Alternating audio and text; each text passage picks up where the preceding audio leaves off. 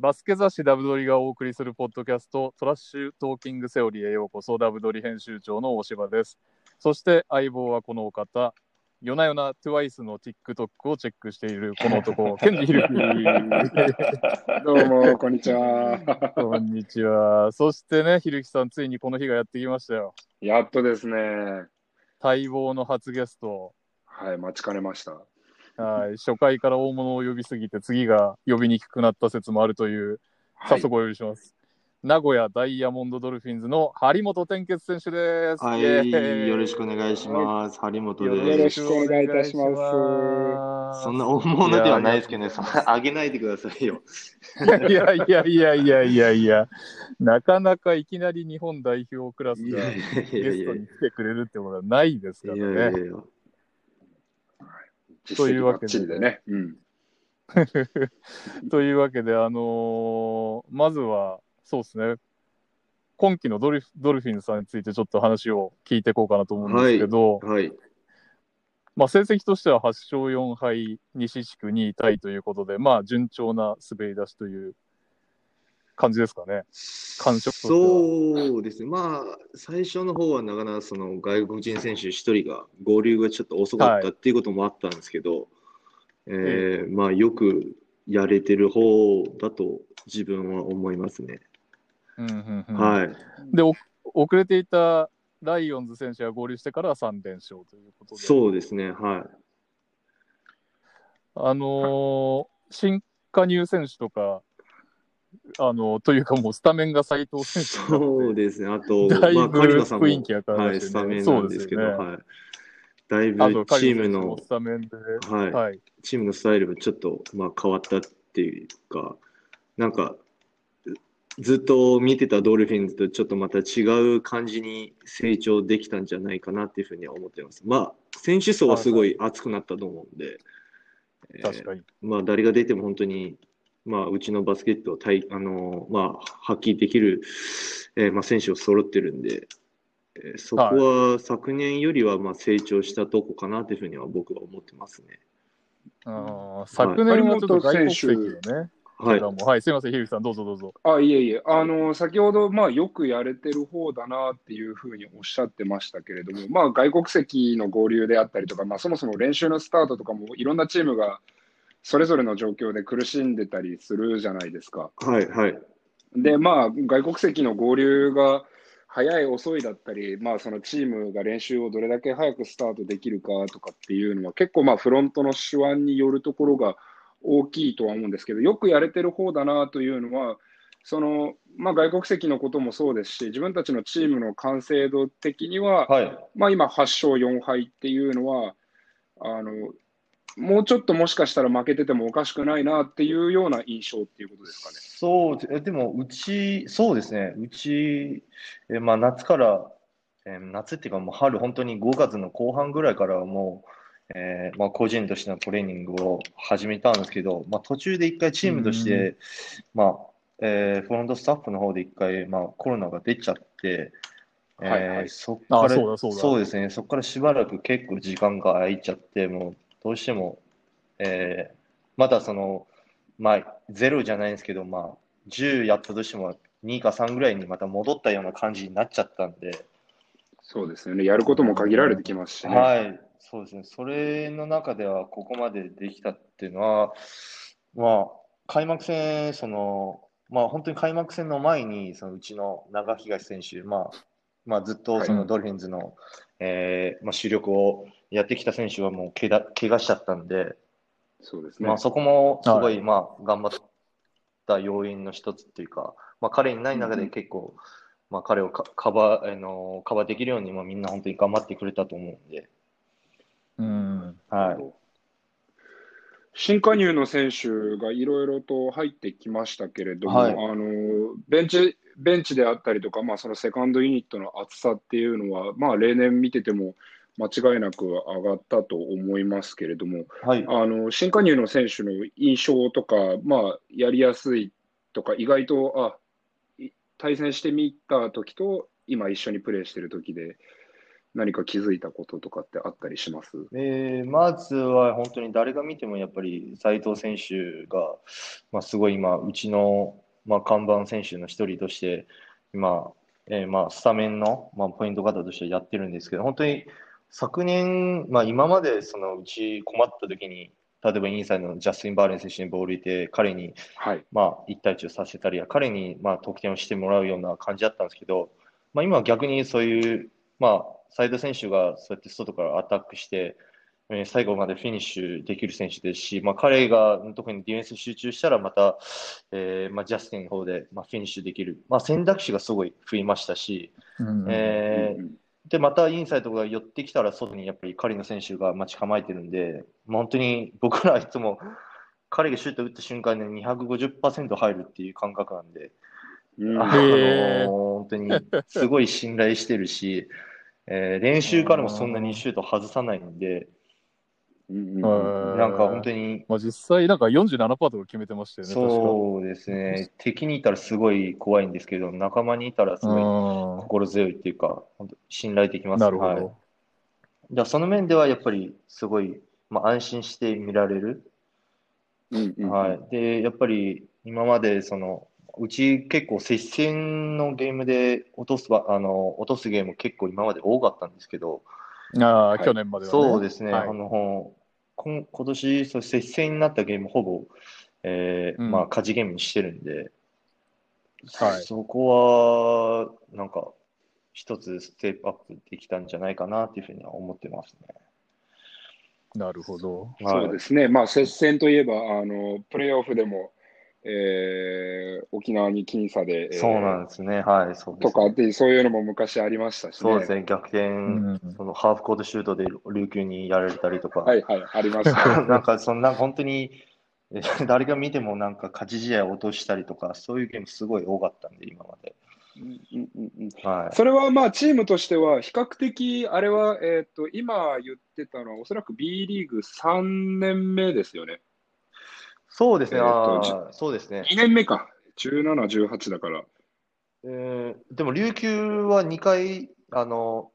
毎年、その、まあ、プレーオフは必ず琉球と当たってたんで、あそうですね。はい。琉球なには2のでその辺回やられてますね、プレーオフで。そうですよね。はい。あのーやっぱ B リーグの中で名古屋は、えっと、非常に、まあ、僕も B1 にいたときは、まあ、名古屋は、えー非常に、なんていうんですかね、状態がいいというか、もちろんクラブとしても体制はしっかりしているし、あの名前のある選手が揃っているなというイメージではあったんですけれども、ただ僕らが持っていたイメージっていうのは、やっぱりすごく若いとはい。いうイメージがはい。強かったんです。はい。で、それがこう自分たちの中で、そういったち、えー近い、えー点差の近い試合を落としていたりとかっていうのははい関係があると思います。それともまあメンバーが今は長くやってきてるのもあるし、こう新加入の選手とかが入ってきて熟成されてってるっていうのイメージなのか。うーん、どうなんですかね、その、まあ、その勝ち試合を落としたりっていうか、うん。その本当に最後の一本のシュートのせいで落としたりっていうか、そういう問題じゃなくて、やっぱり、その、そのゲームの過程を見、見て、うんうん。やっぱり、まあ、ゲームの流れとかもあると思うんですけど、えーはいもっと早めにその点差開けるところで追いつかれたりとか、まあ、そういう、なんか、うちってすごい3クォーターに弱いんですけど、まあ、はい。うん。そこでなんか気を抜いたりとか、まあ、逆にさっきひろきさん言ったように、若い選手が多いから、そこでやっぱり経験不足っていう、えーまあ、部分もあったんじゃないかなっていうふうには思ってるんですけど、うん。うんでももう、この同じメンバーでもう4、5年やってるんで、もう若いとかもう言えないと思うんで、うんはい、そうですね。まあ、今年は逆にそこを今までの経験が結構ものを言ってるんじゃないかなっていうふうには思ってますね。そうですね。まあ若いとか年齢でバスケットの動向とかあんま言われるのも選手としてきっと尺でしょうしね。そうですね。はい。なるほど。まあでも今年はあの先ほども言ったように斉藤選手が入ることによってペイントタッチの数がすごく増えてるなっていうのもあってそうですねまはい周りが伸び伸びとプレーできてるなという印象は私は受けます。はいちなみに、あの、序盤で張本選手がおっしゃってた、あの、スタイ、ドルフィンズのスタイルがちょっと変わったっていうのは、具体的にはどういう？なんか今までのその、まあ、うちのバスケットを見てきた選手分かるんですけども、本当に外からずっと、まあ、イメージとしてはずっとスリーを打つようなイメージなんですよね。スリーポイントすごい数多く打ってる。まあ、もちろん数字的にもちあのリーグで一番シュート打ってる、えーチームだったんですけど、今年はさっきも言ったように、その、ポイントにタッチしてからキックアウトっていううんような、えーまあ、場面が増えてきたので、まあ、そういうゲーム作りっていうか、そういううちのスタイルを、えーもう一回その今年から、まあ、さっきも言ったように、斉田選手たち入ってきてからちょっと変わってきたので、そこに関しては。まあ、もっとその、なるほどねっていうのが増えてきましたね。うんじゃあもうこれは意図的にやってる変化なんですね。そうですね。はい。まあ、あとはなる、ほど。ペックヘッドコーチが入った、まあ、ヘッドコーチじゃないですけど、ペックアドバイザーが入ってきて、まあ、彼もすごい、まあ、もともとその優勝経験あるコーチなんで、本当にペイントタッチにはすごいうるさく言ってますし、えーなはるほど。そうですね。あの、どうぞ18、19、あ、ごめんなさい。18、19シーズン、結構、なんか衝撃的で、まあ、それこそ、スリー打ちまくるし、あとカミングス選手もいて、あ、そうですね。あなんかやたら個性的なチームだったイメージめちゃくちゃでしたね、あの時は。はあ、めちゃくちゃっていう印象だったんですか？い、もうめちゃくちゃ、もう本当に、ははもうとにかく早くバスケットを展開するようなスタイルだったんで、そうですよはい、ね。もうカミングスも相当足速いし、ボールプッシュもできるんで、はその時は本当に、もう本当にボパスが来たらもうシュート打つみたいな。も い。でそれはそれで結構、あの時って、張本選手も結構決めてたイメージで、まあ、あの、ちょっと途中でバーレル選手が怪我しちゃって、はいまあ、カミングス選手を泣く泣くカットしてみたいな年だったと思うんですけど、う、まあ、毎年あれはそうですね、まあ怪我人っていうのは必ず出てくるんで、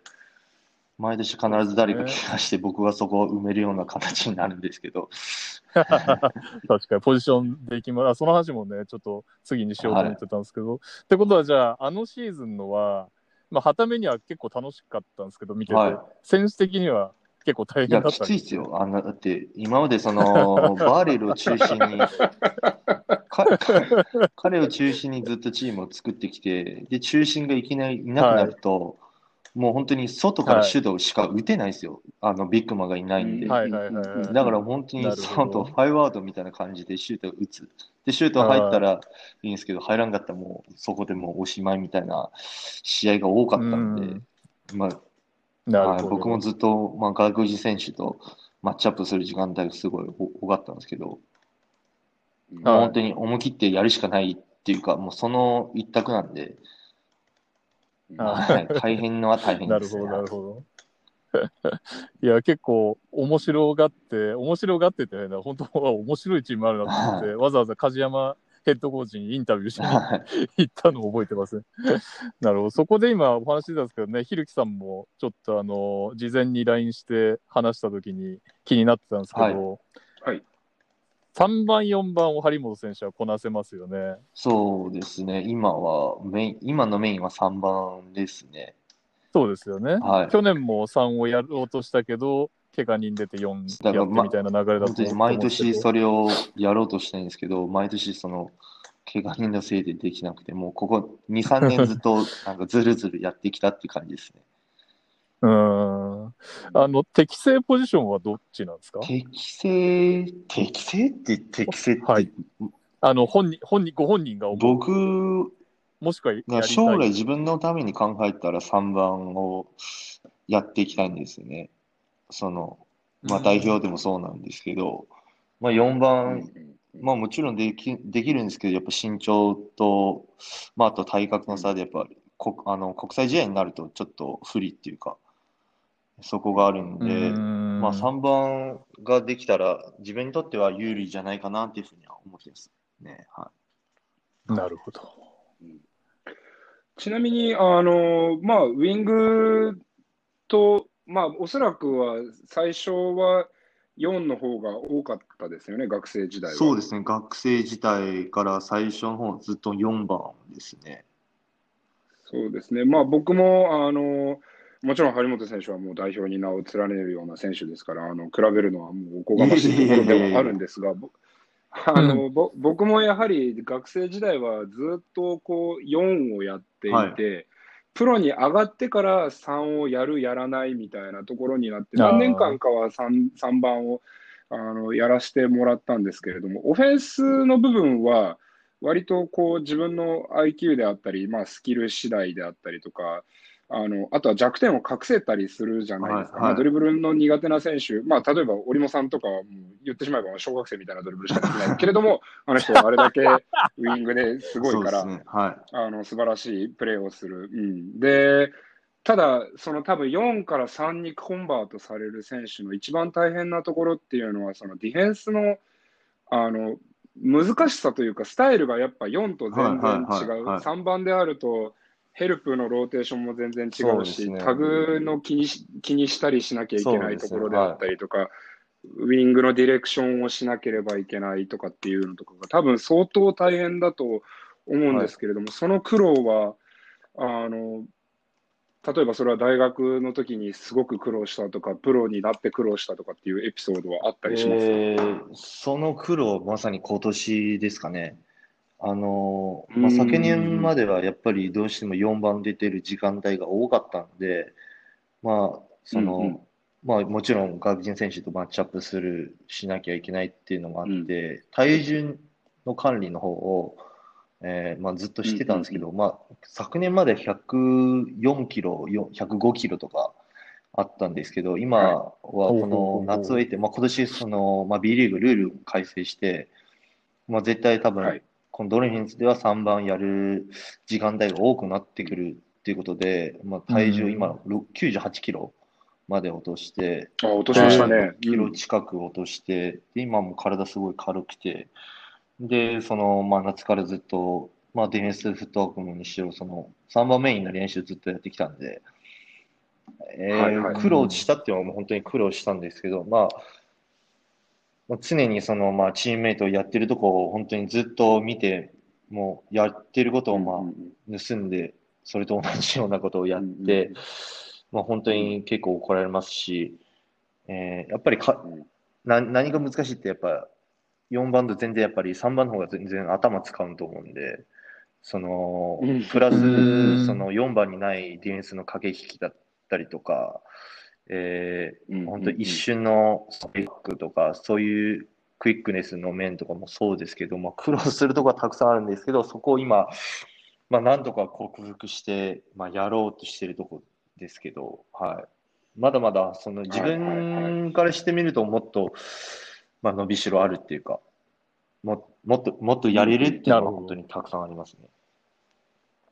それは多分僕ら日本中にいる人間がみんなそう思ってます。はい。あの、まあでも代表でも、あの、フェイスアップしてからのアタックとかがすごく成功してる試合もいくつも見ましたし、あの、僕はやっぱり、あの、3番ですごく成功してほしいなというふうに、個人的には思いますね。やっぱりまあ、あの、僕も196センチしかないので、バックダウンを、学生時代バックダウンしていろいろ攻めてたのに、それがやっぱり急にプロになってできなくなって、うん。っていうところはありましたし、でも張本選手はすごくこう、あの、なんて言うんでしょうかね、ドリブルを何個も何個もつかなくても自分の良さを出せるっていうのは、非常に貴重な選手、特に今の日本であると非常に貴重な選手だなっていうふうにはありがたいです。思っているので。いやそんな風に思ってくれたのは本当に思ってなかったんで、ありがとうございます。いやいやいやいや。はい。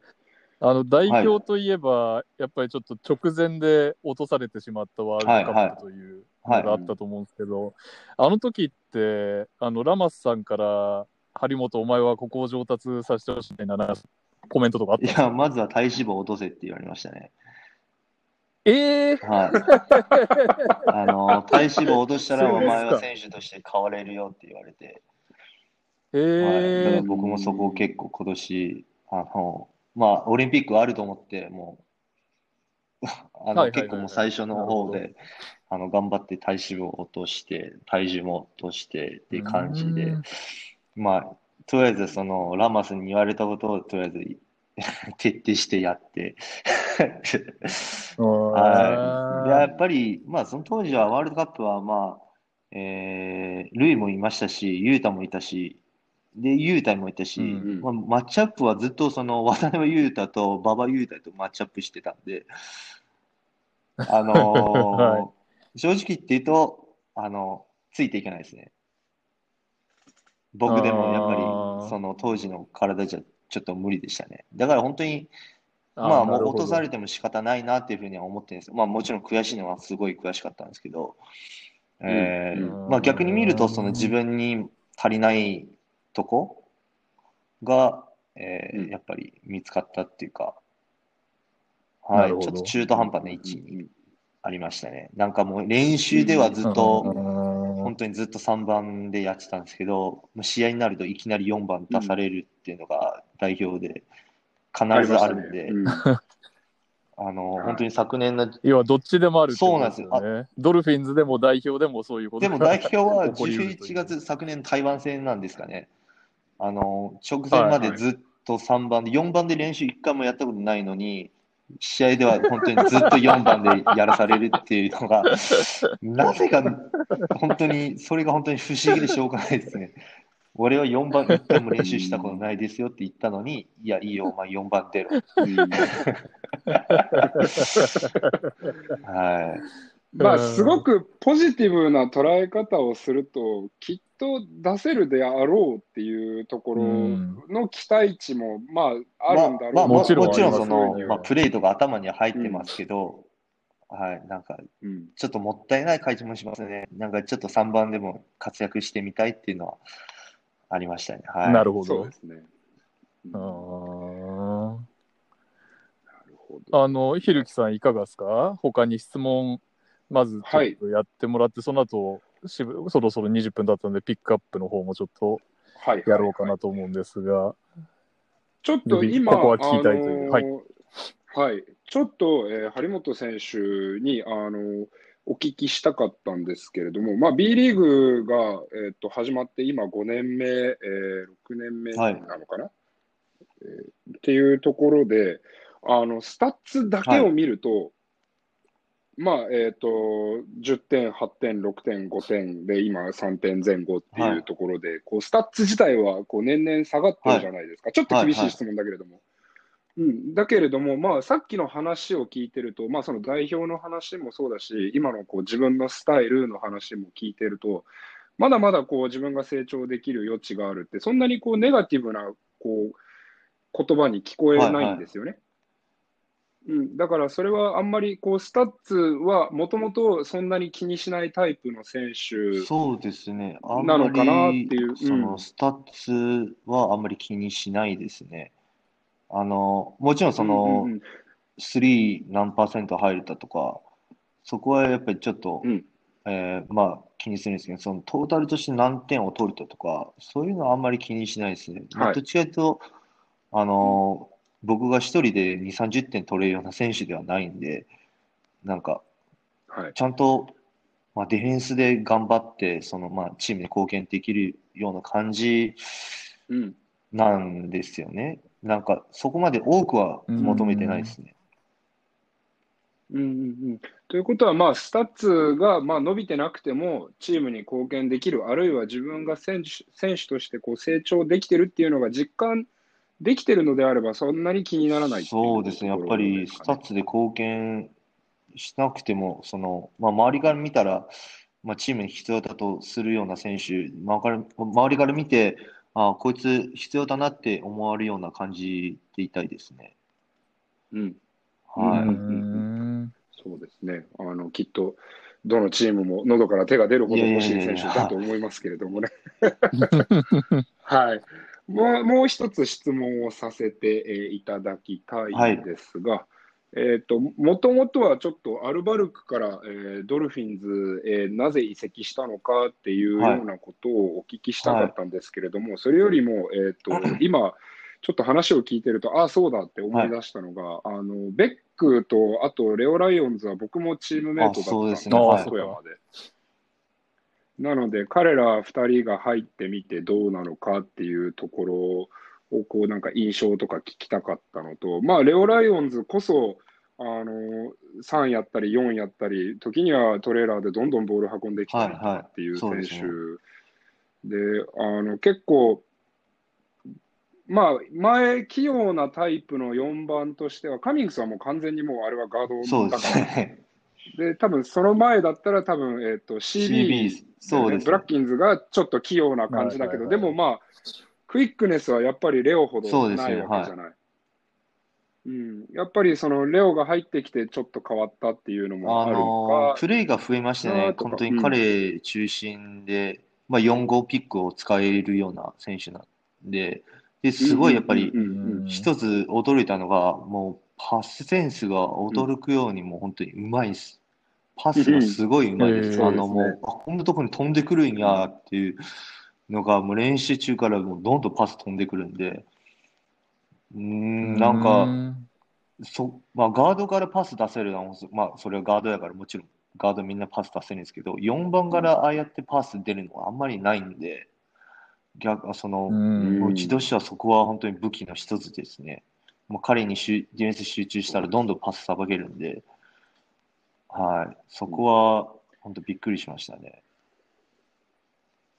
はい、あと、もうちょっとシェイプしたら、もうちょっと多分切れますと思うんですけど、まだ、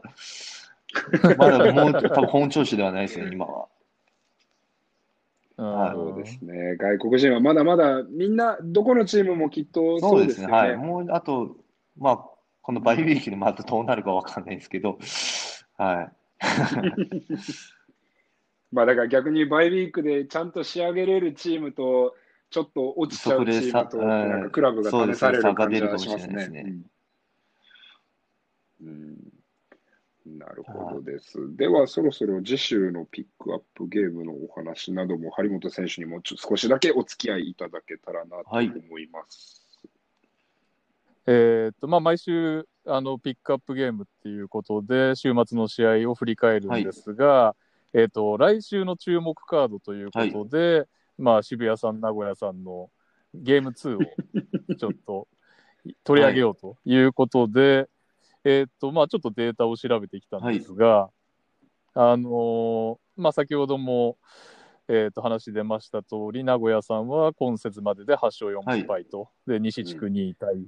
で、渋谷さんは6勝6敗で、東地区7位で、あの、オフェンシブレーティングは名古屋さんが106.5でリーグ6位に対して渋谷さんが105.5でリーグ7位と非常に競ってるんですけど、ディフェンシブレーティングめちゃめちゃ調べてる。が名古屋さんの方が良くて、めちゃめちゃ調べてる。あの102.3でリーグ10位なのに対して渋谷さんが105.6でリーグ13位とやや苦戦してると。で、ネットだと名古屋さんが4プラス4.2でリーグ8位、渋谷さんはマイナス0.1でリーグ10位と。で、ま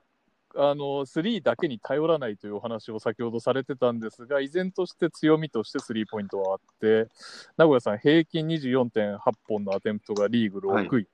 9.1本成功がリーグ5位で、確率の36.7%がリーグ3位と。そして何気にですね、これクイズなんですけど、お二人に。えっ、と、何気にリーグ1位タイのチームスタッツが一つと、単独1位のスタッツがあるんですけど、わかります、えーうちですか？はい。リーグ1なんやろ？それはわかんないですね。名古屋、えっと、オフェンスカテゴリーですか、ディフェンスカテゴリーですか？えーっと、オフェンスカテゴリーと、一つはオフェンスでもディフェンスでもないですね。えー、うーん、なんだろファールの数とかですか？おう。いいっすね。なんと、チームファール14.9はリーグ1位少ないと。あうん。で、もう一個なんですけど、非ブロックが平均1.7本しかされてなくて、1位あタイと。ーまあ、そうですよ。うち、あの、外からシュート多いんで、多分そんなに ブロックされないです。で、ファールドローンも19.4でリーグ4位タイなんで、まあ、おそらくこの数字から見ると、相手より多くフリースローを打てているんだろうと、今シーズン。ということで、まあなんかこの接戦に強い今シーズンのドルフィンスさんの数字はまあこの辺なのかなという感じがうん数字から出ております。はいそして、えー渋谷さんなんですけど、まあ去年リーグを驚かせたオールコートプレスを今年も採用してます。まあその結果、ペースが77.7でリーグ6位で、ターンオーバーからの得点が16.7点でリーグ4位。これ、だから渋谷さん、あのディフェンスのレーティングが悪いんですよ。うん。悪いんだけど、攻撃にはそこから転じれてると。いう、まあ、非常に攻撃的ディフェンスっていう感じですよね。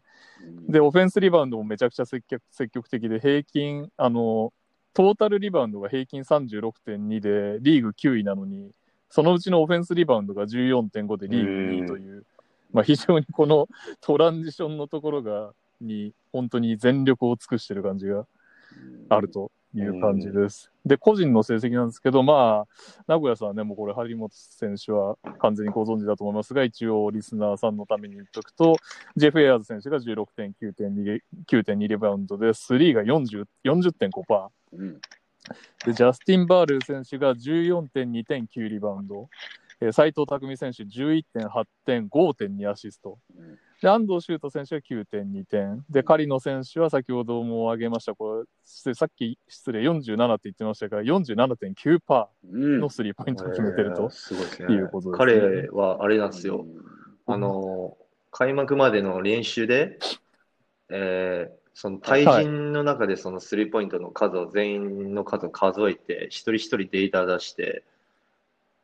彼の選手だけ59%ぐらいあったんですよ。夏を通してずっと。やば。本当に落ちないです。でたらめな数字。そうです、本当に落ちないんですよ。だこれ、多分これからもっと上がっていくとすごい思います。な。おー逆に。はい彼に関しては59まではいけるぞと。すげえ。はい、そして渋谷さんなんですが、まあ、安定のライアン・ケリー選手ですね、18.2点、5.8リバウンド、まあ、去年は3番手でしたが、チャールズ・ジャクソン選手が14.8.8リバウンド、でベンドラ・メレオ選手10.6点、で元ね、ゴールデン・ステート・ウォリアーズですよ。ああ、うん。のジェームズ・マイケル・マカドゥ選手が10.6点、6.8リバウンドということになってます。が、あれ、張本選手って NBA はいごや、覧にそんな見なりますないですね。あの、あーあのじゃあ、マカマカドゥ来たやべえみたいなあの、感じじゃない？ハイライトとかは見ました。はあ、なるほど、なるほど。はい。どうすか？渋谷さんのイい。メージ。イメージはディフェンスがはげ激しいっていうか、本当は、うん、昨年もプレシーズンで渋谷さんとやって、えーで、はい昨年も2試合やったんですけど、すごいボコボコにされた記憶があって、その、オールコートプレスにはまっちゃって、うん全然ボボール運べないっていうのがあったんで、そこですね、ディフェンスですね、やっぱり。あの、渋谷さんのディフェンスがクリアできたら、まあ本当に大丈夫なんですけど、うん。うん、でもなんか6勝6敗っていう成績がちょっと意外でしたね。なんかもうちょっと、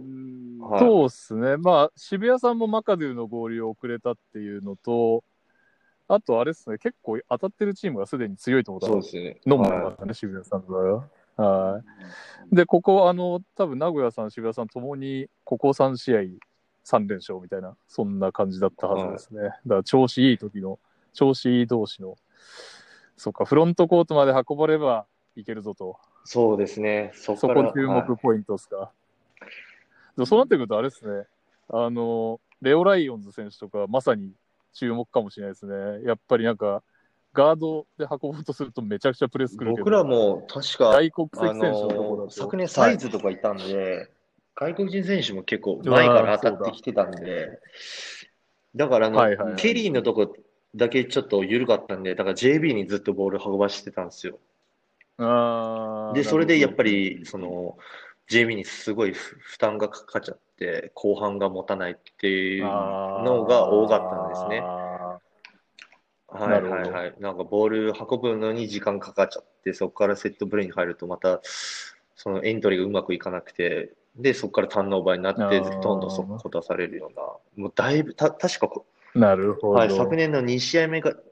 2試合目かな、めちゃめちゃ多分点差30点ぐらい入ってたんじゃないかな。おお、あはい。そうだったんですね。じゃあ若干、若干苦手とあるか？もしれないですね。えーで、そうプラス向こうホームなんで、今回。はいはいでも分かんないですね。もううちはもうガードがもう齋藤拓実選手がいるんで、で、プラスレオ、はいレオもいるんで、分かんないですね。もうどっちかっていうと本当に新生ドルフィンズって感じなんで、今年は。いいっすね、新生ドルフィンズ。そうっすよね。笹山選手、小林選手が控えてんだもんな、そうで。すね。いや、だから本当に層が厚いですよね。まあ今、大柴さんがあのガードのところを言いましたけれども、僕の中ではウィングがちょっと手つけらんないなっていうのがあって、まあ狩野選手、うんこんだけシュートが入って、仮に落ちたとしても40 43、C で落ち着くと思うんですよね、シーズン終わった時に。ここからアホみたいに落ちるってなかなか考えられないんで。はい。で、まあ、で、あの、安藤選手しかり、張本選手しかり、中東選手がね、怪我から戻ってくれば。えー戻ってくれば、本当にウィングのところも、ものすごく層が厚いなって、大体まあウィングってさ4人、5人ぐらいなんですけど、そのうちの、あ、嫌だなって思うのは実際2人ぐらいだったりはするんですけど、それが3、4人いるって、かかつタイプが違うんで、そうですね。はいみんな結構身長うん190超えなんで、まあ仮の3位会は。うん逆にみんながやっぱりプレータイム欲しくて、結構まあ練習中からもうガツガツいってますね。あ、はい。ああ、いいそうですねなんですね結構激しくて。そこもやっぱ、ぱ。張本選手は、あの試合中とか練習中とかは結構熱くなるタイプですか？それとも割とこう冷静に相手が余計なことしてきても、あまあまあまあみたいな。いやあんまりその切れたりとかは僕全然しないんですよね。うん、ただその、自分のそのうん特徴っていうより激しいのはずっとその相手に嫌嫌がらせじゃないですけど、それとかはずっとやってますね。はい。そうですね。うん体が、あの、やっぱりどうしてもこう今3番でウィングで出たりとかしてると、えっと、なかなかこうお客さんも感じないかもしれないんですけど、これ僕の実体験でいくと、ああの、アルバルクに、えー張本選手が、えっと、アーリーですよね、あの時は確か。アーリーで入ってきた時に僕、マッチアップ、その時は熊本で結構試合に使ってもらってたんで、僕がマッチアップしてたんですけど、うんうんうんものすごい体をガチガチガチガチ当ててくるんですよ。で、なんか、あ、結構、あやんのかな、この子と思ったら、めっちゃ涼しい顔してて、ひょうひょうとずっと仕事こなしてるから、あ、もうナチュラルで体を当ててくる子なんだと思って。そうですね。そこは、あの、そうですね。結構嫌がらせじゃないですけど、相手に、まあ、嫌って思わせるようなディフェンスが好きなんで。はい。うんあ、もうでも性格はいやらしいいや、です。そんなことはないですよ。相手が嫌って思うのがやりたいっていうのは。はい。でもまあ、激しさにディフェンスは必要なんで、そこは、はい。もちろんです。うん、素晴らしいことだありがとうございと思いま。ますす。はい、ねその体の強さが3番ポジションでも活かせるようになってきたら、またなんか進化が見えまあ、そうです、ね今は本当にあのスクリーン来たら全部ぶち壊すような感じで、それぐらいの勢いでいってます。そこも注目っすね。んでなるほあのど。ジェフ・イヤーズに肩やられてます。いいね。に当たってねはい当たったら肩やられました。うんじゃあ雰囲気も、じゃあそれ聞いてると、やっぱり名古屋さんの雰囲気自体も去年よりは練習からいいそうです、あのーいけるぜ今年は。本当にベックも入ってきて、まあ、彼の本当にすごい昔から知ってるんですけど、ディフェンスにうるさくて、はい。えーであとリバウンドにすごいうるさくて、あのそこのインテンシに関してはすごい高くなったっていうか、激しさが結構今までよりは増しました。うーん。いいっすね。では、おじいちゃんなんですけどね、はいおじいちゃんですけど、結構いますね。もううるさい時本当うるさいですい。や、わかりますよ。あの、ベックとかは今、張本選手、ものすごく綺麗にポッドキャストを喋ってくれてますけど、ベックだったらもう3分しか経たないですよね。もうピーよ、ピー、バキューン、バキューン、もう何にも聞こえない。そうですね。へえあるなるほど、ありがとうございます。あの、ちなみになんですけど、ちょっと最後に、えっ、と、投稿をいただいてて、まあ、2通いただいてるんですけど、ちょっとさささっと言っちゃっていいですか？あの、まず、クイーンさんという方が、張本選手、日本代表で、この選手のここすげえなって思うことがあれば教えてください。あと、日本代表での裏話的なのがあれば、ぜひ伺いたいです。とのことなんですが、ここ、この人？あんま知られてない系、あんま知られてない系ですかね。なんか、実はこの選手、ここやばいっすよ、みたいなあーのあります？選手じゃないんですけど、あのええトレーナーさん、佐藤浩一さんっていうのいるんですけど、はいはい、わかりま、す。はいあの本当にあの仙人みたいな顔をしてるんですよ。あの、はい、そうですね。眉毛、眉毛がめちゃめちゃ長くて、最初は。で、なんか本当に。靴履かないんですよ、どこ行っても。ずっと裸足で歩いあの 歩くんですけど、でうんうんうん彼はもともとその NBA でトレーナー、トレーナーをやってたんですよ。本当にすごい人で。はい。でもなんか最初、あの人が代表に来た時に、この人、本当にただの中国のペテン師じゃねえかなっていうぐらいの 感じだったんですよ。でもなんかその、怪我とかで本当に行ったら、捻挫とかでもめちゃめちゃすぐ早く治してくれるんですよ。だえー腕はめちゃめちゃすごいです。はい。えーだから、そう本当に1000人なんじゃない？本当に1000人ですよ。もうなんか、へ変な、足首と全く関係ないところのツボを押したら、めちゃめちゃ痛みが引いたりとか、えなんかー本当にすすごい、すごいんですよ、佐藤浩市さんは。なるほどで、いうのが、注目はい、選手じゃないですけど、はい。ありがとうございます。じゃあ、そしてもう一方、これで最後でございます。ダブアツさん。私は同世代で島根の後輩、あ、違う、島根の後藤翔平選手をすごく推しています。勝手ながらジャパニーズ・トニー・アレンは彼だと思っていますが、B リーグ内でディフェンスの能力だけ異常に高い選手は誰だとお考えですか？あーディフェンスがめちゃくちゃやばい人。しかもオフェンスはそこまでじゃない人。そんな人、言うそんなこと人言うと言いづらくなるいやから。僕は本当にディフェンスすごいと思ったら、もう同期の藤井優馬選手しか思いつかないですね。去年もねう、んあれ、ディフェンスを取りましたよね。シックスマンかな？そうですね、シックスマンディフェンスをベスト5じゃないかな。そう、三冠ですね三冠もう本当にすごいですね。昔からすごいんですよ。高校から知ってるんですけど、うん昔からがすごいですね。あのもう無限の体力と、あの、そうですね、うんあの動きを、もう本当に今まで怪我を全くせずにずっとやってきたのはすごいです。はあーしかも、オフェンスもめっちゃい。そうですね。はい 動いてくるタイプですもんね。無限の体力っていう表現がはい合ってます、ね彼本当にすごいです。尊尊敬してます。わかりました。ありがとうございます。すいません、はい長々引っ張ってしまい申し訳なかったですが、ありがとうございました。最後、じゃあ、すいません、ちょっとお聞きの皆さんになんか、一一言いただいてもよあろしいでしょうか？はい。のーそうですね。ああののななんて、こういう、こういう時なんて言えばいいんですか？あもう全然自分の思い、例えば、まあ、今後こういう、えー今年はこういう感じになりますでもいいですし、ドルフィンズがこういう感じでもいいですし、もう全然、あの、バスケット離れたらもう家に帰るのが楽しみでしょうがないんですでもいいですし、もう何でも何でも構わないですよ。そうですね。まあ本当にこうやってコロナ第3波が、まあ、来るような状態なんですけど、まあ皆さんもぜひ今体に気をつけて、はいまあこういう本当に暗いニュースいっぱい出てるんですけど、まあバスケットを見てうん皆さんも元気出るように、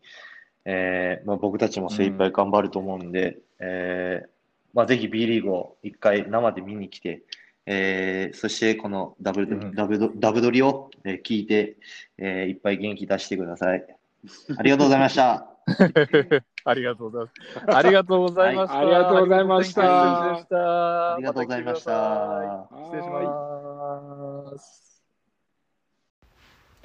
ソウ・エクスペリエンスプレゼンツピックアップゲーム。友人や家族への贈り物探しにお困りの方へ、ソウ・エクスペリエンスのギフトはきっかけのギフトです。例えば、ゆっくり休んでほしいパートナーに個室スパエステチケットを。結婚したての友人夫婦に何百ものコースから2人でできる体験が選べる FOR2ギフトを。こんな時でもお出かけしたい子供がいる友人に公園で役立つグッズがお取り寄せできるパークライフギフトを。様々な贈り物の用途に合わせて体験ギフト、お取り寄せギフト、カスタムオーダーのギフトをラインナップ。3000円台から5万円台まで幅広い予算に対応した50種類の商品があります。一度はやってみたかったこと、こんな機会がなければできなかったこと、ソウ・エクスペリエンスのギフトを贈って実現してもらいましょう。というわけで、これからピックアップゲームなんですが、はい、ちょっとあれですね、はい、張本選手、素晴らしく素晴らしい対応というか、トークしていただいて、なんか、こう今、やりきった感がすでに、高青年でしたね。なんという高青年なんでしょう。いや、本当ですね。なんか申し訳なくなっちゃった。はい。えー、いろんななんか、いろんな質問したけども、すべてなんかこう、誠実でしたよね、答えが。で、また選手としてすごく謙虚ですよね。確かに。うん、でもなんかそれがこう、なんて言うんだろうな。まあ、ありがちな、いやいやいや、私なんてそんな、みたいな感じだけじゃないというか、謙虚なんだけれども、俺はまだやれるぞっていう感じがすごくこう彼の中から出てて、もちろん多分、代表ね、はい、落ちてしまったのとか、自分のスタッツがね、今下がってることとか、あの、ね、どれだけあのチームへの貢献が大事とかとは言ってても、数字としてやっぱり下がってるっていうことは気にならないわけがないとは思うんですよ。うん、なるほど、はい、例えばその4番から3番のところだったりとか、まあ、ラマスにきっとアジリティのところが理由であの落とされたみたいな話もしてましたけれども、はい、多分僕らにああやって、えー、いや、もう悔しいですよ、そりゃ、みたいなのの700倍ぐらいきっと悔しいと思うんですけれども、なんかそれでもこう、彼の人柄がすごく出てますよね。きっと、あの、すごく前向きな選手なんだろうなというふうに僕は印象を受けましたね。本当ですね。応援したくなる感じの、ね、あれ、あれちょっとずるいですよね。なんかあれはファンつきますよね。ちょっとなんか ずるいってなあ僕はそんなにこう、ファンがつかない人だったから。いやいやいや、意外と羨ましがってるかもしれないですよ。俺も、ひるきさんぐらい喋れたらな。いやいやいやいやいや。可能性として。いやもう、競技で結果を残してる彼が 素晴らしいですよ、本当に。いやいや、はい、それもね、確かに代表当落戦場ってだけでも相当そうですよね。はい、というわけで、あの、すでにちょっと、ね、我々やりきった感はありますが、はい、ピックアップゲームのコーナー。はい、行きましょう。えー、第7節、はい、11月8日日曜日に行われた島根対三円のゲーム2ですね。まあ、一応あの、先週やった情報のおさらいなんですけど、前節の時点で島根さんが5勝5敗、西地区4位。まあ、えっ、ー、と、この節から鈴木ヘッドコーチに代わって河合隆二ヘッドコーチ代行が指揮を取っていますと。うん、で、木川国にカウィリアムスがいることもあって、高さに強み。オフェンスリバウンドが13.5でリーグ3位。リバウンドトータルでも39.1でリーグ4位。はい、ヒブロック2.0でリーグ4位と。はい、まあ、一方の三円さんは前節時点で1勝9敗と苦しんでます。うん、西地区最下位、はい、えー、外国籍とアジア枠の合流が遅れたことで成績も出遅れ。で、フィリピンのサーディ・ラベナ選手が合流して、ようやく全員日本に入国できた、うん、そういう状態ですね。で、土曜のゲーム1では、川島隼人選手が残り3秒でファールもらって、フリースロー2本決めて、83対82と素晴らしい逆転劇。はいで、注目のラベナ選手は B リーグのファーストゴールをダンクで決めるなど13点の活躍でした。うん、えー、そして、えー、ピックアップするのはゲーム2なんですが、はい、島根のスタメンは山下康弘選手、阿部亮選手、杉浦雄星選手、デモン・ブルックス選手、リード・トラビス選手。うん、で、前節まで体調不良で登録外だった橋本直明選手が今節から復帰してます。はいあとは島根さんももう白浜選手が戻ってくればフルロスタート。うん、で、3円のスタートは鈴木達也選手、川島隼人選手、サーディ・ラベナ選手、カイル・ハント選手、ステバン・イエロバス選手と、はいあの、サインさんは前節のスタートを岡田慎吾選手だったんですが、変えていきなりラベナ選手をスタメンと。で、今節から西川貴信選手が復帰したんですが、入れ替わりでミレノビッチ選手が怪我で欠場ということで、なかなかフルロスターが揃わないという感じでしたね。ですね。で、はい。えーっと、試合内容としては、まあ、第1クォーター競ってたんですけど、第2クォーター、第3クォーターを島根が取って、まあ、第4クォーター、ちょっと3円も反撃しましたが、及ばず81対74で、島根がなんと、うん今シーズン初のホーム勝利と、うん、今まではずっとアウェーだったっていう。で ずっとアウェーで勝ってたっていう謎の。はい、で、個人スタッツですが、島根はバランス良くて、5人が2人で得点ですね。ブルックス選手19点、トラビス選手17点、ビュフォード選手15点、阿部諒選手13点、ニカ選手10点と。うんで、三遠はイエロバス選手が23.11リバウンド、川嶋選手12.7スティール、5ターンオーバー。サーディ・ラベナ選手12.8リバウンド、カイル・ハント選手10.7リバウンド、2ブロックという試合でした。まあ、先週からね、見どころは何と言ってもラベナ選手という話をしてましたが、ひるきさん、いかがでした？そうですね、まあ、まだまだ全容が見れてないなという印象はありますね。まあ、にしこの2試合目あの、24分出てますけれども、もうもうちょっと出してもよかったんじゃないかななんて思ったりはしてるんですよね。うん、うん。あのコンディションの問題ですかどうね。でしょうかね、まあ、か戦術面の問題っていうのもありえますし、そのまあ、うんオフェンスだけじゃないですから、バスケットってもちろん、ディフェンスのところでのルルールであったりとかっていうのも、もちろんあの、ええ。少なからずあるでしょうから、まあ、その中で、まあ、シーズンの序盤っていうこともありますけれどもね、いろんな選手をこう使っていったのかなというイメージではあります。ただ、ウィングのところで川島選手が抜けると、攻め手がほぼいいクオリクオリティショットっていうのが3円がなかったんで、はい。まあその中でこう、もうちょっとラベナに無理をさせてもよかったんじゃないのかななんていうふうには思ってました。西川選手が多分、あの、通常であれば、えーガードウィングのところのオプションっていうのが、えー川島選手がクリエイトしたり、西川選手がクリエイトする。で、それを、えーはい岡田、太田。で、まあ、かつ鈴木は、えっと、クリエイトであったり、ペイントタッチ、あとはディフェンスでのエナジーとかっていうところで、こう、チームを引っ張っていける人間なので、そういったのがおそらく本来の狙いというか、布陣なんでしょうけれども、この試合は西川選手があんまり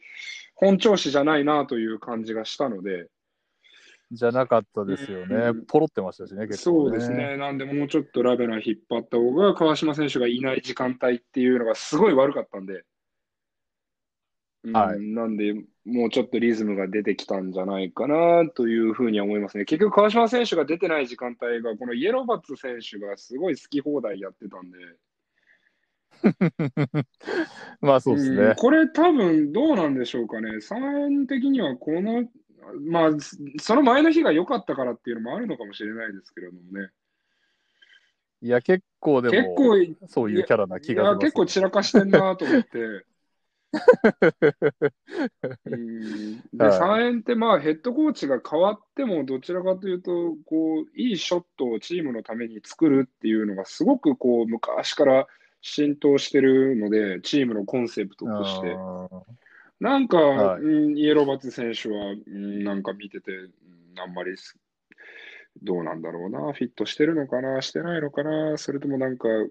なんか機嫌悪いのかな、嫁さんと喧嘩したのかな。とか、なんかいろいろ考えながら見てましたけど、あのー イエローバス選手のところだと、あれっすよね、あのーそのウイングで停滞停滞しちゃった時にとりあえずシュートで終わってくれる的な、なんかそういう、そういう安心よ感く言えばですけど。どね。よく言えば。悪く言えば、いや、好き放題ということですね。あの、でもまあ、ミレノビッチ選手ね、帰ってくるとまたハンドラーが増えるんで、そこは、はい。ああの、ミレノビッチ待ち的なところもあるのかなっていう気はしましたかね。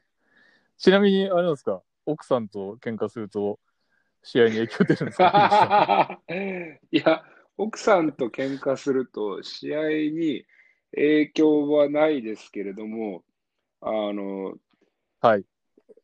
勝った、喧嘩が継続中、だから、まあ、いわゆる戦争中ですよね。こうまだあの和平和平協定を結んでない段階。で、はいあの試合に勝ったってなって、ロッカールームで、うわー、家に帰るとあれだわっていう、今からもう一つの仕事が待ってるぜっていう。試合には出ないが、試合後が違うってことですね。あの機嫌機嫌を直さないと。はい。はい。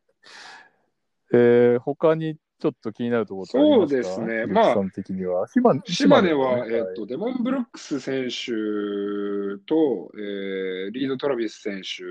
であとはニカ・ウィリアムスのところがすごくあのエナジーがこんだけビッグマンがあるといいなっていうふうには思ってましたね。リバウンドも何回も何回も飛び込みますし、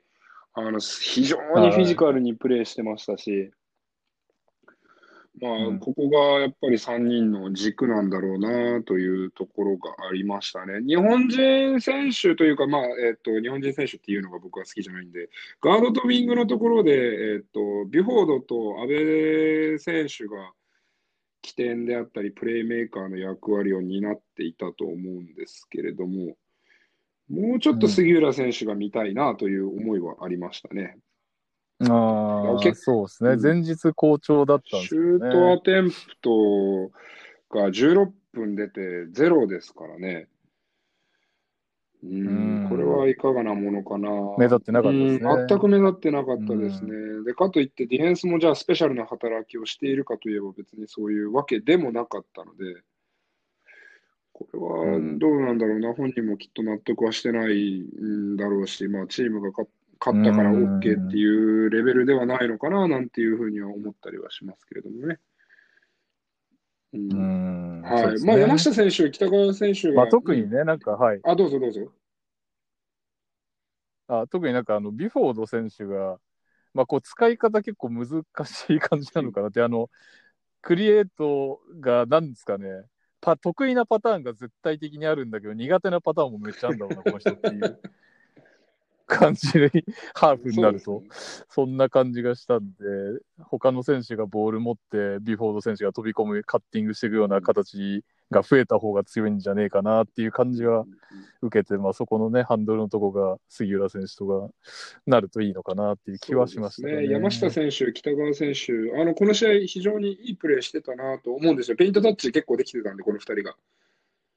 あのシュートこそ入ってないですけど、タイプ違うのがいいですね、山下選はい手と。シュートは入ってないんですけれども、ペイントまでアタックできていて、そこから、まあ、ある程度の良いシュートが打てて、そのおかげでもうブルックスとリード・トラビスがビースト状態でリバウンドをうん。アンストッパブルになるっていうようなケースが結構あって、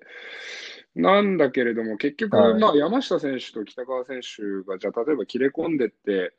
あのドライブで切り込んでって、ペイントタッチして、かつフィニッシュまでして20点取ってくるかって言ったら、まあ、そういう日はそんなに多くはないと思うんですよね。うん。うんただ、ね。杉浦選手と阿部選手はそれができると思うので、というか、多分やらないときついと思うんですよね。うん。はい。まあ、この試合見てみても、フィールドゴールパーセンテージも決していい数字とは言えないですし、はいうんそうですなのね。でそういったところが出てくると、もっともっといいのかなと思いました。でも、まあ、島根、あのすごくエナジーは僕の思ったよりありました。もっと、もうちょっと、まあ、若い選手が多いっていうのもありますし、はいちょっとこう、波があるのかなと思ったら、ディフェンスのエナジーは比較的ずっと持っていたようには思えましたね。なるほはいど。そして、なんといっても、まあ、この試合は結構、3円がいろいろとタイミングが悪かったなと思う場面がいっぱいありましたね。ほうほうほう。はい、あんまりそっち系の話に行くと、視聴者は喜ぶけど、僕の立場が危うくなるんで、もうこの辺でお察しくださいっていう感じなんですけれども。かなかなり3円はきつそうでしたね。まあ、どっかメモしてるかな。3クォーター、えー残り4分15。川島の、えーファールを多分取ったと思うんですけれども、かはい。そうですね。僕はここ、カッコ荒いっていうふうにメモしてるんで、何が起きたかはちょっと皆さん、リスナーの皆さんがチェックしていただければなというふうには思いました。わかりました。はい、ただま4あ、分？え、3クォーター4分？残り4分15です。10? 5 4分15秒をチェックしましょうと。はい。そうですね、3円はでも、まあ、フルロスター揃ったら強いって言ってたのは、なかなかわからんでもないなという印象が受けましたね。はいうん、すごくスペーシングはやっぱり良かったですし、ちょっとまあ上背がない選手が何人かいるなというイメージはあるんですまあそうですね。はい。なんでやっぱハント選手がちょっと奮起しないときついですね、あれは。ああのこの上背であったりとか、リングプロテクター、リムプロテクターっていうのを、彼がもっともっとこう、あのしょうもないファールしてないで、もうちょっとちゃんとコートに出て、脅威にならないといけないなというイメージはありましたね。なるほど。あの肩がもうガンダムみたいな肩してる割には、ちょっと結構ソフトだなっていうのが僕の印象だったので、なるほどね。確かに相手のトラビス選手が結構武闘派だっただけに、そうですね、もう立ちましたよね。ビュフォー、えっと、リード・トラビスと、えーブはいルックスにずっといじめられてるみたいに見えてたんで、試合中に。はい。横左から殴られ、右から殴られみたいな。ブルックス選手とトラビス選手と、あれでしたよね。なんか、もうミスマッチ見つけるとかじゃなくて、別に外国籍ともやれる、向こうの外国籍にし、俺はアタックできるぜみたいな雰囲気が漂ってましたね。そうですね。まあもう、なんか逆にもっとうんそこを楽にやっても、楽に勝てそうな気も、もうちょっとなんかこう、ミスマッチついていけば、あ、島根もうちょっと簡単に勝てんじゃないかな、島根、はい、島根側が。ただ、なんか外国籍がもうノリノリというか、いけるみたいな 感じだった。イケイケでしたよね。だいぶ、イケイケでしたよね。いっちゃえ感がすごかったですね。あの、2年前、3年ぐらい前の、滋賀レイクスターズが195ぐらいの外国人選手を2人取って、はいロスター全部で平均身長が190割ってんじゃないかみたいなタイミングあのがあったんですけど、もその時も だいぶいっけいけって感じだったですけど、それのインサイド版って感じだったですね。う なるほど。はい、天下一武道会でしたね、なんかそこだけ。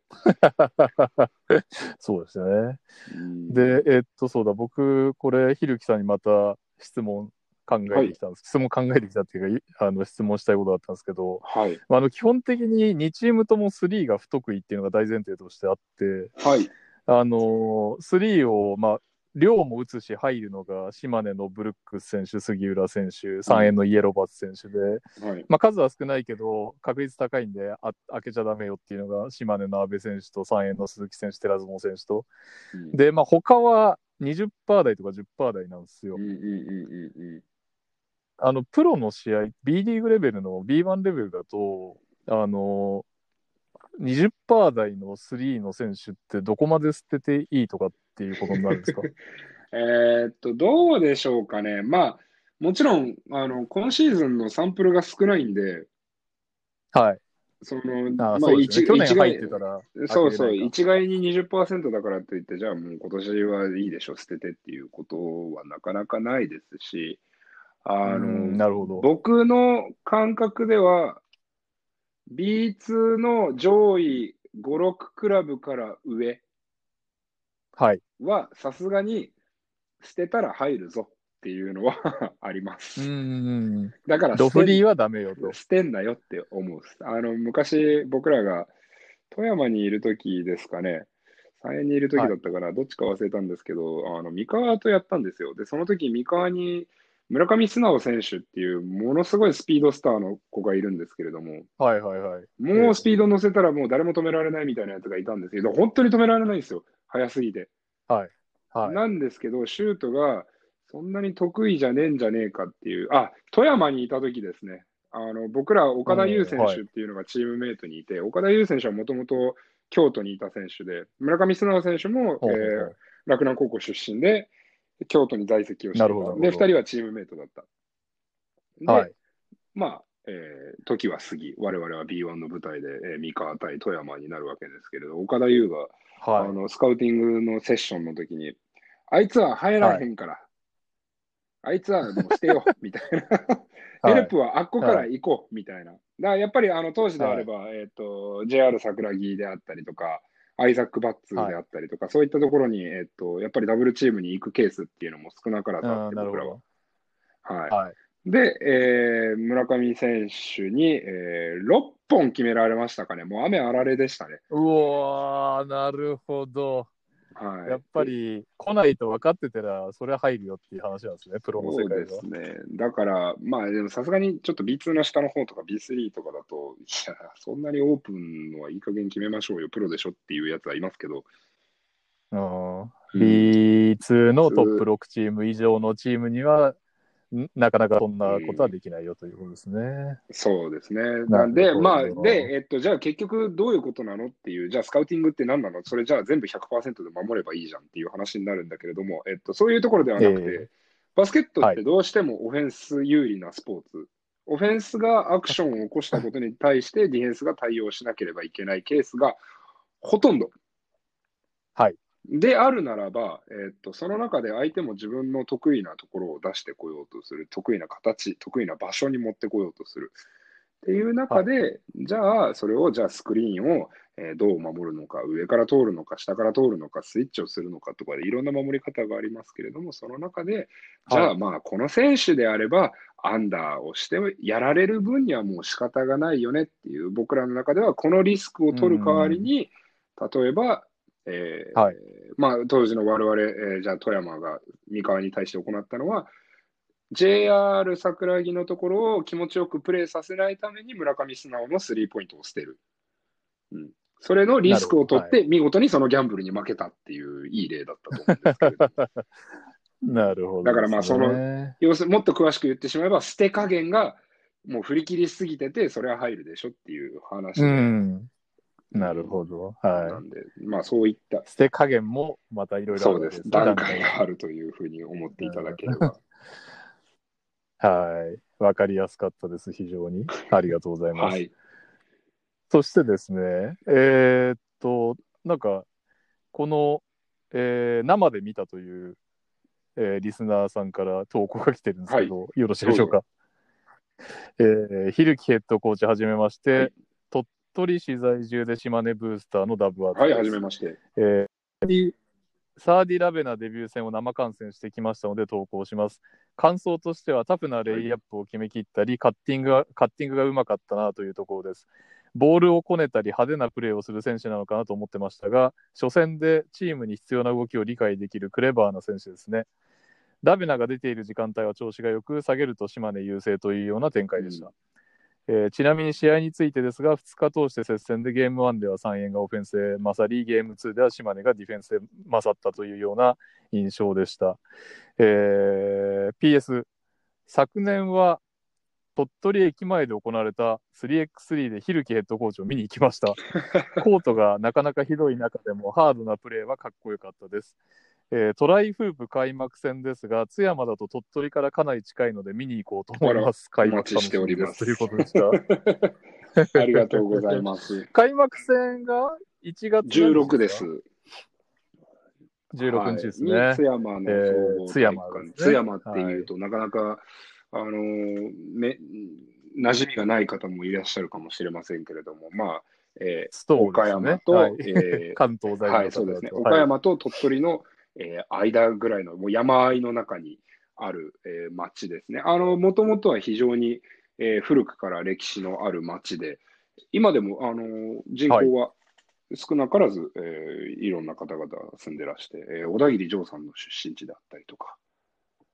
はい。あとはビーズの稲葉さんの出身地であったりとか、えー、そんな土地。そんな土地なんですよ。なんで、津山の市役所とかに僕らが表敬訪問とかさせてもらうじゃないですか。そしたら、あのーはい B リーグの試合に行くと、今 B1 って、こう壁はい一面、選手の等身大でめっちゃかっこよくバーンみたいになってるやつあるじゃないですか。ありますね。は。はいい。それがビーズで僕はびっくりしました。市役所だろと思って。えー、稲葉さんの等身大あるんですか？はい。短パンでした？白い短パンでした？なことはない。ダメージレザーパンツかもしれないですね。なるほど。はいいや、ビーズ昔聞いてたけど、ずっといるとは思わなかったよな。小学生ぐらいの時からいるもんな。すごいですよね、本当すごい。ですよね。国宝級になってきましたね。は はい。い。やつこそ1000人なんじゃないかなと思いますけど。いや、本当そうですよね。はい。はい。というわけで、他になければ、ピックアップゲームのコーナーは以上になりますかね。なんか、え逃してると、とこ、ひるきさん的ポイントがあれば。川島選手が、えーっと、しきりに平成の大泥棒、令和の大泥棒と呼ばれていたんですが、あ、言われてましたね、そういえば。はい忘れてた。あの第1クォーターで4スティールで、最終的に試合終わった時には7スティールと、もう圧巻のスティール力だったんですが、あのええそれは僕も同じチームメイト、3円で一緒にプレーしてるんですけど、僕、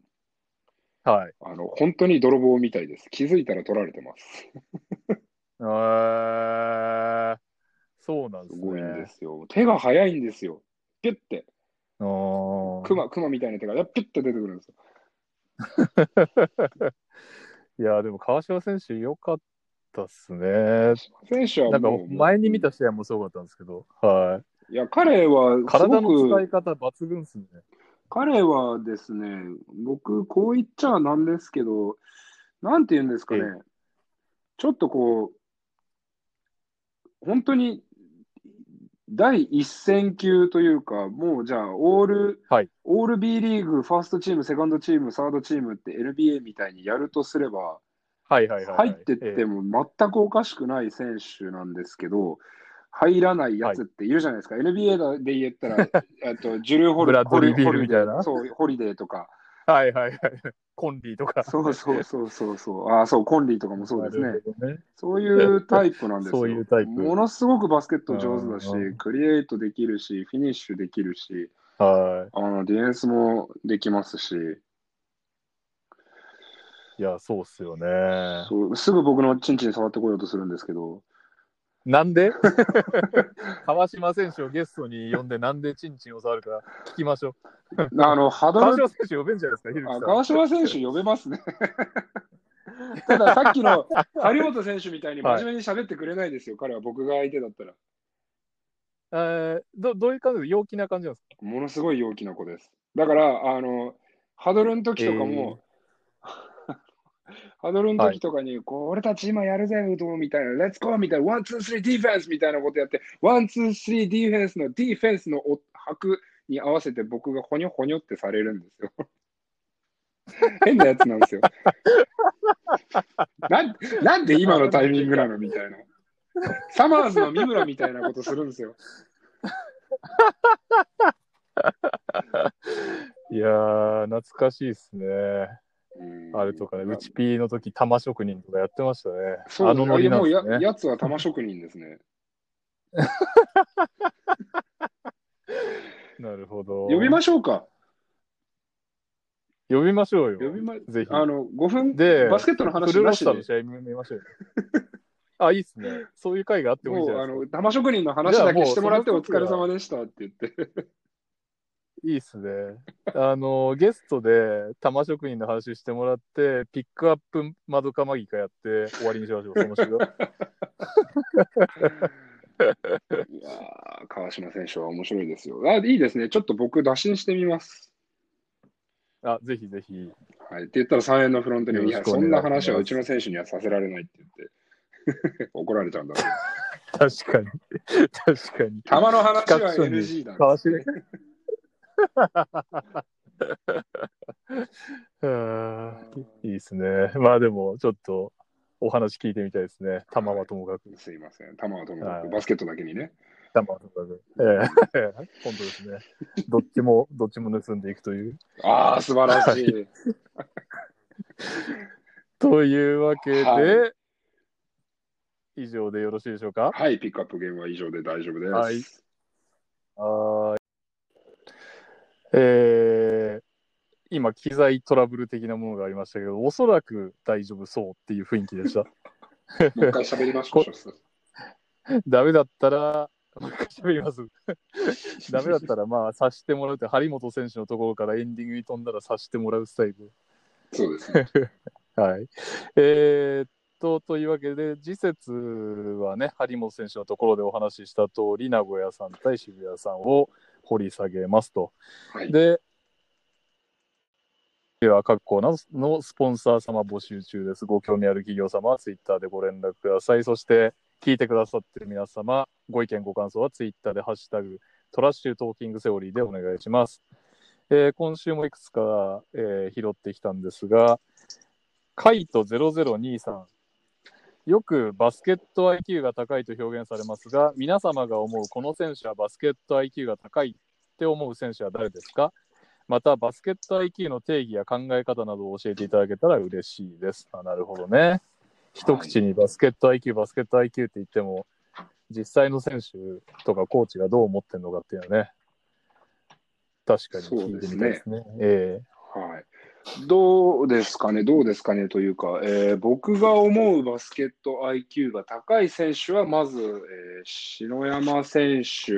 うんうん。橋本選手、そして宇都直樹選手、おー。うん、が非常にバスケット IQ が高いなというふうに思います。宇都直樹選手とかは僕、僕今まで一緒にプレーしてきた中では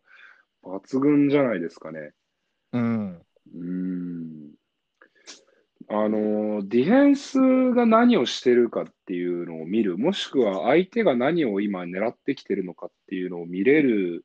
ゲームタイムで見れるっていうのは非常に大事であって、僕、選手たちによく言うんですけど、これは、はいあのコートに出てしまったら、コーチが力を及ぼせる場面っていうのは、本当に限られたタイミング、限られた量でしかないと。はい。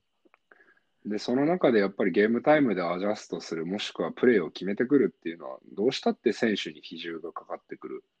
はい。うん、なので、ロボットみたいに動くのを僕は君たちに求めてないし、うん、なるほど。ゲームゲームの中で相手が何をしてくるか、自分たちが何をしなければいけないかっていうのをこう、細かいアジャストメントを加えながら、より良い自分たちのリズムを引き寄せてくるっていうのは非常に大事になるんだよっていうようなことは言うんで、はい。うん、それが今言った3選手とかは非常にこうチームに還元できてるというか、なるほど。ひ引っ張っていけてるなというふうに思います。まあ今ね、偶然か偶然じゃないのか分からないですけど、今、日本のトップポイントガードたちの名前が上がりましたが、やっぱりガードポジションが一番必要なんですか、そういうのは？えーっと、ガードと僕はあと4番の選手ですね。まあ4番というか、はいビッグマンの中でもこうボールを触る回数が多い選手。なるほど。はい。うん、今あの、フィニッシャーとプレーメーカーっていうふうに僕は結構いろいろと区分けを、えジャンル分けをすることが多いんですが、はいあのビッビッグマンも今のバスケットだと非常にこうプレーメイクっていうのが求められていて、はい。そこがやっぱりプレーメイクができる、頭を使える選手、かつそれを自分の頭の中で考えたことを表現できるスキルを持ち合わせたビッグマンっていうのが、いるチームといないチームとでは非常にこう差が出るなというふうにはう、んなるほど。うん、ちにパッと浮かぶ人います？この選手はすごいなっていうのは。ドゥエイン・エヴァンス。ス、ああ、すごかったですね、確かに。うん、ドゥエイン・エヴァンス、レオ・ライオンズあたりは、まあ、群を抜いてるんじゃないでしょうかね。えー、レオ・ライオンズも、まあ、さっきね、ハリモ選手もパスがめちゃくちゃうまいって言ってましたけど、ディフェンス見えてなきゃね、そんなうまいパス出せますね。はい。なるほど。はい。はい。えー、っと、あとはですね、これはちょっと僕があんまり詳しくないんで、まあ、はい。あの、ひるきさんが、えーっと、名前を挙げてくれて終わりって感じになっちゃうんですけど、あの、のれんに腕押しなトークになっちゃうと思いますが、匠さんが、チャールズ・オバノンやジェフ・ニュートンなどの旧リーグで長年活躍した外国籍選手が B リーグで活躍できるかどうか、またこの選手なら活躍できるっていう強烈な外国籍選手の思い出やご意見を聞いてみたいです。えー、誰でしょうかね。ジェフ・ニュートンは活躍できると思いますね。うん。うん、まあ、あとは、えーアンソニー・マクヘンリー選手は今でも活躍してるっていうとこバリバろでいくと。はい。うん、やっぱり琉球があれだけ長い間、えーまあ、レガシーを作れたのは、やっぱり彼の実力が、ねうん BJ、JBL、NBL 関係なくに関係あ関係なしに彼の実力が本物だったっていう証明の一つじゃないでしょうかね。はい。はい、あとは、昔、パナソニックでプレーしていたジェラルド・ハニーカットであるとか、もう素晴らしい選手でしたね。なるほど。はい、外あまあでもな、多様、多様化してますからね、一概にこう外国籍選手に求められるものとかっていうのは分かんないですよね。まあ、ただ、そうですね。頑張ってくれる選手だけダメでしょうけど、そうですね。そのはい性格的な合う合わないみたいなのは、ね、ありそうだなとはこう外野からも思いますけどね。そうですね。あとは、えっ、と、ひ北海道で長くプレーしていて、えー日立にも一瞬いた選手なんですけど、ジャイ・ルイス選手というのがいまして、はい。彼はジョージ・ワシントン大学かな、ジョージ・メイスンですね、ジョージ・メイスン大という、まあ、弱小は中堅どころの、えー大学があるんですけれども、アメリカの DC エリアに、はい。ワシントン DC のエリアに、そこがあの全然大きくない学校ながらも、その当時はユーコンを破ってファイナル4に進出したのかな？えーえーすでも大騒ぎになったんですよ。はい。で、その時の選手なんですけれども、彼はなんと、えーファイナル4にまで行きながら、えー大学生活を終えた後、NFL にドラフトをされ、はい。2年間 NFL でプレーをした後に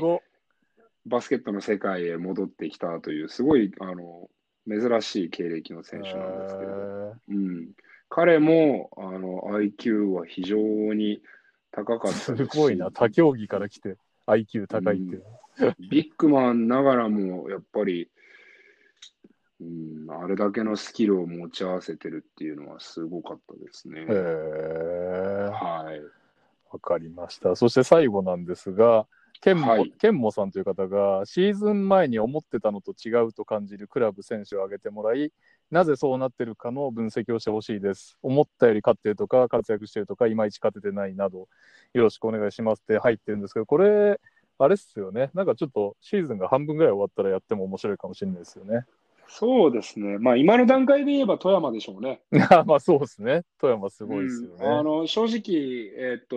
ジュリアン・マブンガ、ジョシュア・スミス、宇都直樹、うん。えーソロモン岡田裕太、はい